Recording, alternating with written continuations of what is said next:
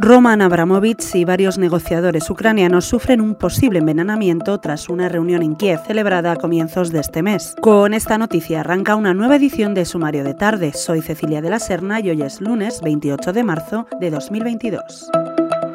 El oligarca y dos negociadores del equipo diplomático ucraniano han sufrido síntomas compatibles con un posible envenenamiento. La información, adelantada en exclusiva por el Wall Street Journal, llega en un día en el que Ucrania asegura que ha expulsado a las fuerzas de Rusia de la ciudad de Irpin. A pesar de que el Kremlin, en un cambio de estrategia tras no lograr tomar Kiev, ha asegurado que se va a centrar en el Donbass, ayer las fuerzas rusas atacaron Leópolis, ciudad refugio de desplazados y embajadas, en respuesta a la visita de Joe Biden a Polonia. Sigue el minuto a minuto del conflicto en theobjective.com.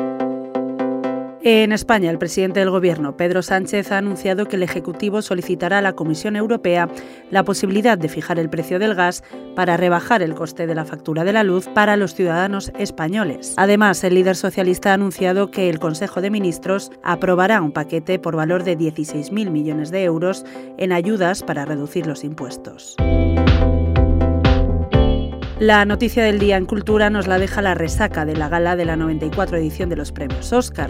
Más allá de líos y de trifulcas, como la protagonizada por Will Smith y Chris Rock, de la que ya te habrás enterado o si no tienes todos los detalles en nuestra edición, la noticia que consideramos realmente relevante es el Oscar al español Alberto Mielgo y su corto animado Limpia Parabrisas. El cineasta que añade este galardón a los tres Emmys que ya tienen su palmarés por el corto de Witness fue el único de los cuatro nominados españoles que logró hacerse con la estatuilla. Hasta aquí el resumen de hoy.